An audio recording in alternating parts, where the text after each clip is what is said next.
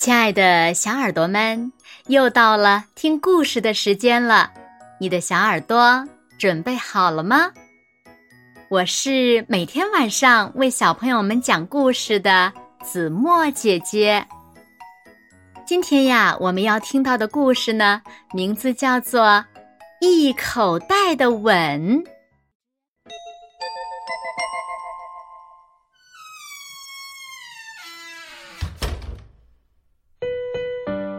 比上学了。上学第一天，迪比就学会了和同学们排好队走进教室，学会了把大衣挂在衣钩上。当老师点名的时候，他要回答“到”。这一天，迪比和同学们一起堆沙堡、唱歌谣，还给妈妈画了一幅画儿。在学校过得开心吗？放学的路上，爸爸问：“嗯。”迪比回答。第二天一早，妈妈拉开窗帘儿：“该起床上学喽。”“不嘛，我昨天已经去过了。”迪比说。“你还要去呀？”妈妈特别耐心的。对迪比说：“你现在呀，已经是一个小学生了呢。”不要，我不是小学生，我是家里的小乖乖，我要和你待在家里。迪比一边说着，一边钻到了被子底下。不过，迪比还是去上学了。妈妈和迪比走在上学的路上。他们穿过这片树林才能到达学校。为什么不敢去上学呢？妈妈问。我已经忘了在哪里排队了，也不记得要把大衣挂在哪里。等老师叫我名字的时候，我可能会听不见。迪比说：“我会把你送到队列里呀。”妈妈对迪比说。迪比低着头，难过的说：“我想一整天和你待在一起。”不行，妈妈不能那样做。妈妈说：“当他们走到学校的时候，迪比站在大门口不动了。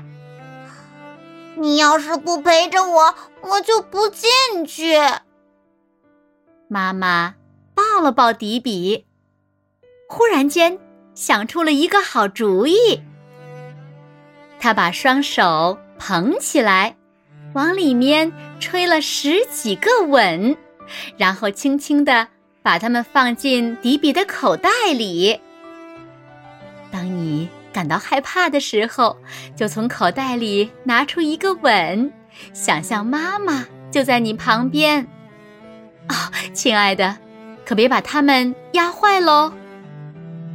妈妈把迪比的手拿开，对他说：“上课铃声响了，所有的同学都排好队走进了教室。迪比这个时候还穿着大衣呢。当老师点名的时候，迪比回答的又清脆又响亮。”要选小伙伴做拍手游戏了，他觉得很害羞。迪比伸出一个小指头，轻轻地放在口袋里，然后把手指拿出来，压在脸上。他觉得好温暖，就像妈妈的吻。迪比笑了：“你能做我的伙伴吗？”一个叫奥特利的小女孩问：“当然了。”迪比回答。然后两个小伙伴开始做游戏。课间休息的时候，迪比坐在长椅上，其他同学都在那边兴高采烈的玩着，没有人过来邀请他。迪比。又从口袋里拿出了一个吻，他想象着妈妈就在身边，顿时勇敢了许多。迪比站起来向前走去。就在这个时候，从操场那边飞来一个球，刚好落在了迪比的手里。嘿，扔过来，快来一起玩嘛！同学们喊道。上课了，老师给同学们读了一个故事，然后让大家一起讨论。迪比很勇敢，还举手回答了一个问题呢。不过，到了午饭时间，迪比又遇到了一些麻烦。大家都把饭盒放在那张桌子上，在这里排好队，然后去小推车上领饮料。等所有同学全都做好后，我们才可以开饭哦。老师说。一滴菜汁溅进了迪比的眼睛里，他又害怕了。如果妈妈在身边就好了，他会告诉迪比该怎么做。迪比又从口袋里拿出一个吻，轻轻的放在脸上，然后擦掉了菜汁。迪比，过来坐到我旁边。老师说，然后呢？他开始教迪比应该怎样做。吃过午餐，到了游戏时间，暖洋洋的太阳照耀着大地，同学们都没穿大衣，迪比也热的把大衣脱掉了。有个男生把球传给了迪比，很快，迪比就沉浸在游戏带来的喜悦中。下午。老师让同学们轮流站在教室前面，给大家讲一讲自己家里的故事。迪比害怕站在同学们的前面，他偷偷的溜出教室去拿大衣。迪比在操场上找到了自己的大衣，可是当他穿上大衣的时候，发现口袋竟然裂开了。他伸出手指，穿过那个小洞，口袋好凉，而且是空的。妈妈的吻都掉出去了，迪比气呼呼地说。他开始吸溜鼻子。就在这个时候，他听见有人在呜呜的哭，原来是奥特利。你为什么哭呀？迪比擦干自己的眼泪，问奥特利：“我找不到饮水器，我又不敢去问别人。”奥特利说：“我知道饮水器在哪里，吃午饭的时候我见过。”迪比说：“迪比带着奥特利找到了饮水器，然后。”两个人一起走回教室。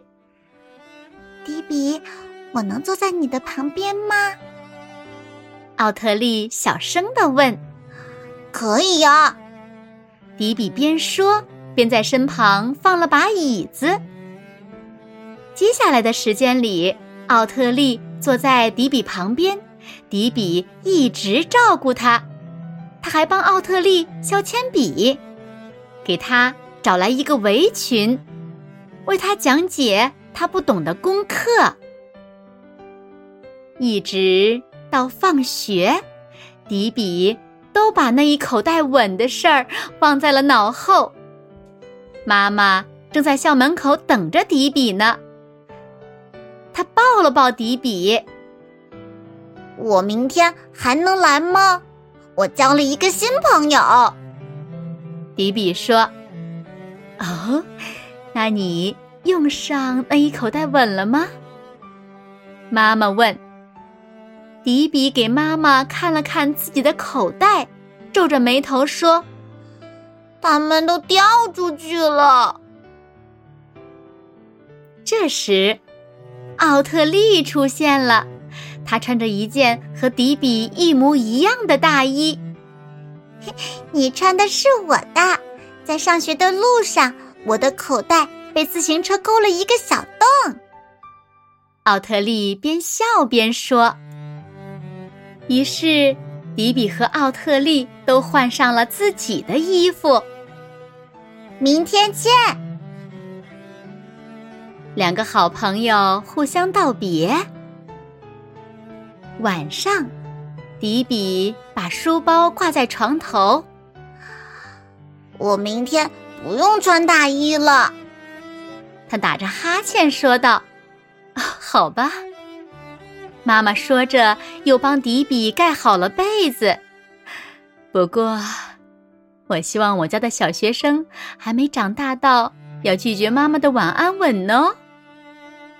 我当然要妈妈的吻啦，永远都要。迪比开心地说：“好啦，亲爱的小耳朵们，今天的故事呀。”子墨就为大家讲到这里了。那小朋友们，你们刚上小学的时候有没有紧张或者是害怕呢？那你在学校里有没有交到特别要好的朋友呢？快快留言告诉子墨姐姐吧。好啦，那今天就到这里喽。明天晚上八点，子墨依然会在这里用一个好听的故事等你回来哦。你一定会回来的，对吗？那如果小朋友们喜欢听子墨讲的故事，也不要忘了在文末点亮六角星的再看和赞，为子墨加油和鼓励哦。当然了，也希望小朋友们把子墨讲的故事。分享给你身边更多的好朋友，让他们呀和你一样，每天晚上都能听到子墨讲的好听的故事，好吗？谢谢你们喽。那现在睡觉时间到了，请小朋友们轻轻的闭上眼睛，一起进入甜蜜的梦乡啦。和子墨姐姐说晚安。好梦。